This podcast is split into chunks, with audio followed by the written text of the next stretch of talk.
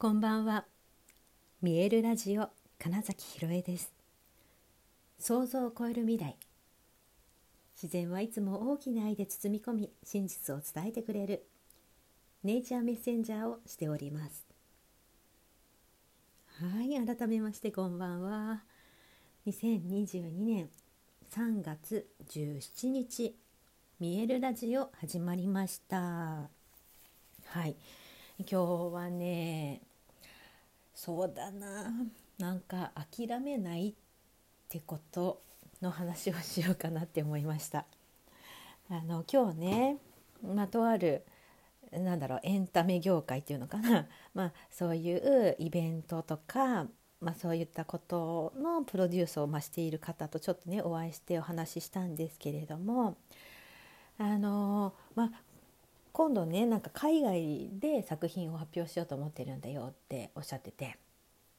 まあ、すごい素敵だなって思うし私もそういうのやりたいってなったんですけれども、まあ、その時にね、まあ、実はその今も日本のねそのエンタメ業界ってどうなのかなって思う部分があるんだよねってもちろんあの実際あの日本でやってることもいろいろある方なんですけれどもだけど、まあ、なんかご自身が例えばラスベガスとか例えばそのロンドンの人とか、まあ、そういう方々と関わってお話をしていると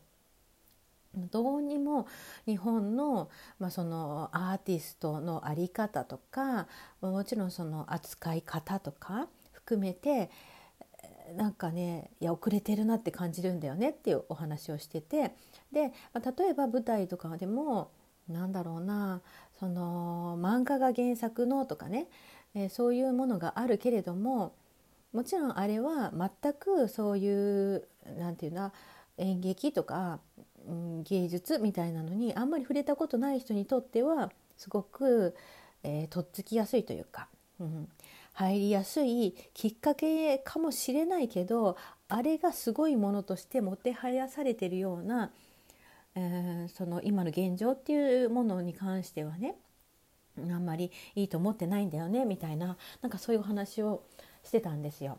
で、まあ、だから、まあ、正直な話あんまりこれから先日本でって思わないでもっと海外でやろうかなっていう感じだったんですけれどもでもちろんすごいねあの分かる部分もある共感できる部分もあるしあのさっき言ってたそのなんかそれがななんていうのかな舞台って面白いよねって言った時にいやもっと面白いのあるよって 今言いたくなる私もいるっていうのも知ってるしだからそういう意味ではなんかそうですよねって思う部分はあるんだけどだけどですよ私はやっぱり最近、うん、そのあの一緒にやってるねプロデューサーの小柳さんもよくおっしゃってますけれども俳優ってすごい頑張ってるんだよねって。でもちろんあのそうじゃない人もいるかもしれない。でもねあの少なくとも僕が関わってきて、えー、意識しながら俳優たちと出会ってた時にすごくみんな頑張ってるしもちろんそのスキルもあったりしている人もいっぱいいるのになんでこんなになんだろうその仕事につながってないとかあ日の目を見てないんだろうみたいなことを感じるんだよねっていうようなことをおっしゃってるんですけど私もねなんかそれはやっぱすごく知っていてというか本当に、えーと、だからすごい、えー、スキルもあって経験もあってそして、えー、なんだろう感情感覚、に関してもすごい豊かなうん方々がいっぱいいてもちろんそんな人たちも舞台をとかをやっているわけだしもちろんその映像に出ているってこともあるしね。でそうやって、えーと、言うたらまあ一部のそういう人たちが、えー、いるということを知らないまま、えー、なんかそのきっかけにはなったかもしれないそのエンターテインメントだけを見てすごいなあって言っちゃってるところで止まってるのはなんかもったいないなって感じたりもするしだからそのすごく何て言うのかなうーんなんて言うんだろうなんだからなんていうのかなその仕事をなんだろうねコツコツやってるだから目立ってないみたいな人でも本当すごい人たちっているって思ったらですよ。思ったらいや別にそのなんだろう日本のエンターテインメントがダメだってことじゃないと私はすごく思っていてその中でもやっぱりこうさまざまな努力だったりアイデアだったり、えー、とそういうものを生み出している人たちはいるし、うん、だからこそその私はその単純に、うん、だから海外っていう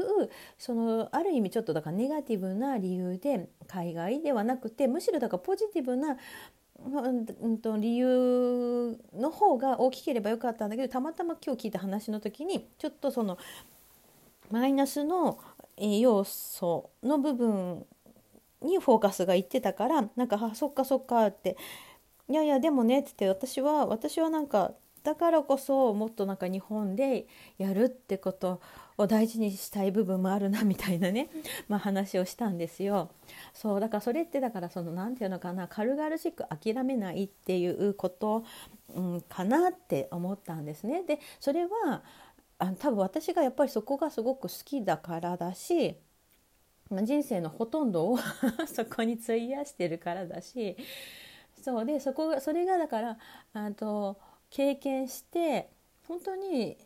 素晴らしいものだなって思うんですよ。その演劇とか映画とかその演じるってことだったりその一つの作品をたくさんの人間が自分の得意を使って作り上げていくその世界みたいなのって、まあ、すごく貴重だなってやっぱ思うしだからそう思った時にだからさっきのいやそれはどうかなって思う部分もあるけれどもそれはそれであのそういう作品があるってこともすごく大事だと思うしそこに関わっている人たちが本当にそれに対してとても誠実に向き合ってるんだったら全然だからそれは存在価値は本当にあるって私は思うんですよ。ただそれはあのお客さんをだから育てるという意味ではもっとすごいいいものがあるよっていうのをどれだけ、うん、なんかお知らせできるかとかだしだからだから多分、その見せ方とかねの部分がもっと、変わっていけばいいのかなというか多分私の知っている例えばその演劇の世界って言った時にそのなんだろう手配りのチラシみたいなね ところもちろんそれも大事なんだけど私は結構そのね手触りとかあの質感みたいなので言うとやっぱ紙の印刷欲しいなって思うけれどもだけどねだけど本当に今その手渡しでチラシを渡す人っているって言った時に結構少ないと思うんですよ。ご案内をねメールだったり LINE だったりするんだとか言った時にだったら画像があればいいじゃんみたいな話になったりするわけですよね。うん、みたいなことからもまずこれまでの何かをうんと変えていくというふうに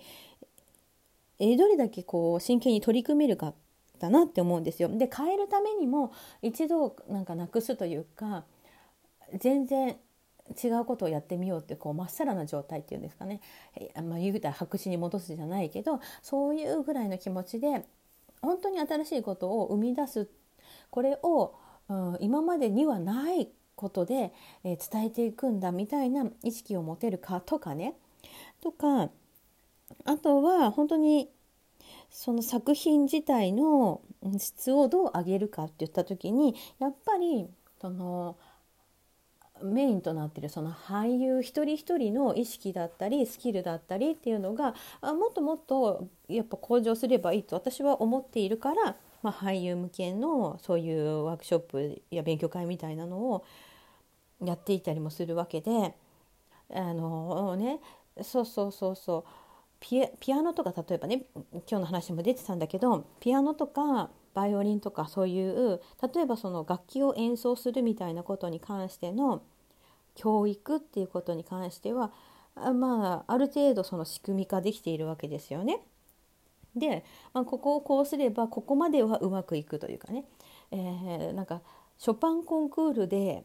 入賞するにはみたいなのがなんかあるわけですよ 何かしらこのルートみたいなのが。でも例えばそのなんか演劇におけるショパンコンクールみたいなのがもしあった時にそれにどうやってたどり着くのかみたいなことに関して、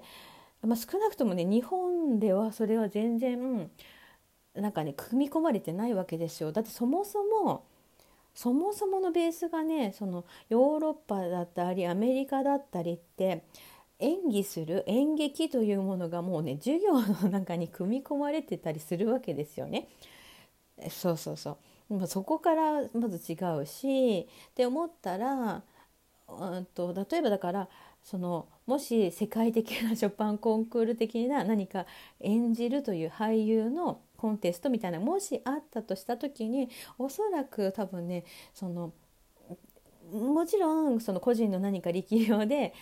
えー、っと日本人がその賞をもらえるかもしれないけれどもなんだろうそこのレベルまでみんながいけるか練習すればいけるかって言ったら全然多分そういうことはないしでもきっとそのハリウッドとかね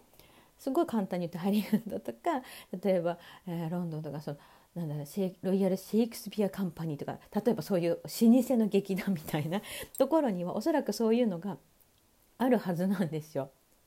そうだからなんかそういう意味ではそれ自体を作っていくっていうことも大事で今まではだからそれをしようって言った人もいなかっただけかもしれないから